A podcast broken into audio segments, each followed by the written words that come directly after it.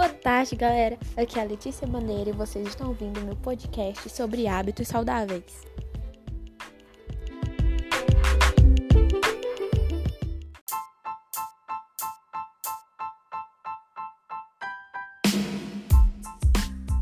Bom, hoje a gente vai falar sobre qualidade de vida, alimentação e lazer. O que é cada uma dessas coisas, como nos influenciam e afins. Vamos começar aqui com qualidade de vida. Qualidade de vida contempla a relação da saúde física, saúde psicológica, suas relações sociais e tudo aquilo que possa causar satisfação ao indivíduo, independentemente do seu padrão de vida. Ou seja, é, não está ligado com suas condições financeiras, o seu custo de vida, se é caro ou se não é, sua classe social ou algo do tipo. Não, não está ligado a isso. Mas antes, ao bem-estar da pessoa, seja ele físico, mental, espiritual, emocional e por aí vai. A alimentação, ela também está totalmente ligada a isso, porque como que eu posso ter uma vida agradável, satisfatória, uma vida boa, se minha saúde está no fundo do poço, de uma forma que se eu fizer uma caminhada, eu fico super ofegante, ou se eu andar de bicicleta, eu fico a ponto de morrer, né? Não tem como. Então, por isso que ter o hábito de comer frutas, verduras, na verdade, eu sou um pouco suspeita, pouco não, muito suspeita para falar de verduras, porque eu não sou muito fã não, confesso. Mas às vezes, de vez em quando, eu dou sim um ar da graça e dou uma chance para elas. Feijão também, que é a principal fonte de ferro, e todas essas comidas saudáveis.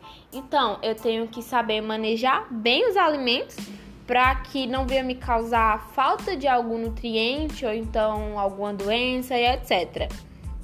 Outro ponto também muito importante é a atividade física. Quando a gente pratica algum exercício, quando a gente se movimenta, jogamos um vôlei, um futebol, é, fazemos uma academia ou caminhada, enfim.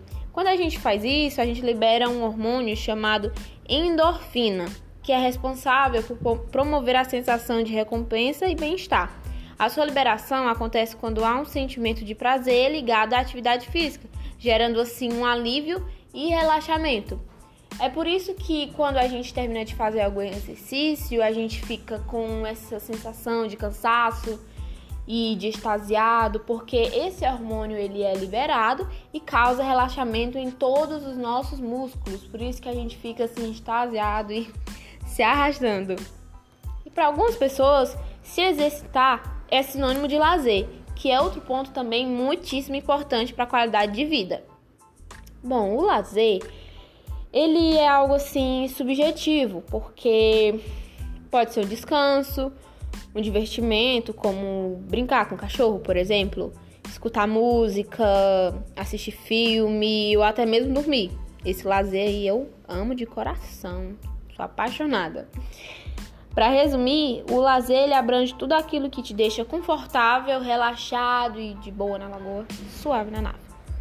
A sua prática tem grande valor porque se encontra no meio do turbilhão do dia a dia, da rotina do trabalho, da escola ou dos afazeres domésticos. Ele é aquele tempinho para descansar e permitir que tudo volte aos trilhos. Que você segure novamente as rédeas para poder continuar sua jornada. Por exemplo, é uma pessoa que trabalha todos os dias, incansavelmente, e que não tira um tempinho para si, logo logo ela vai ficar desgastada, cansada físico e mentalmente, o que é pior. Logo estressada e de mal com a vida. Ninguém quer uma pessoa mal-humorada, né, do seu lado. E isso reflete muito futuramente, como a gente diz, daqui a alguns anos. Então é de suma importância que durante o dia, ou a semana, ou durante o mês, as pessoas tirem um tempo para poder descansar da forma que mais lhe agrade. E para finalizar, tudo isso que eu falei aqui reflete muito na vida saudável, numa vida boa, e é algo que todos nós devemos nos preocupar e buscar, porque todo esse conjunto de hábitos saudáveis vai deixar o nosso viver mais leve e agradável. Obrigado pela sua atenção e esse foi meu podcast. Até a próxima!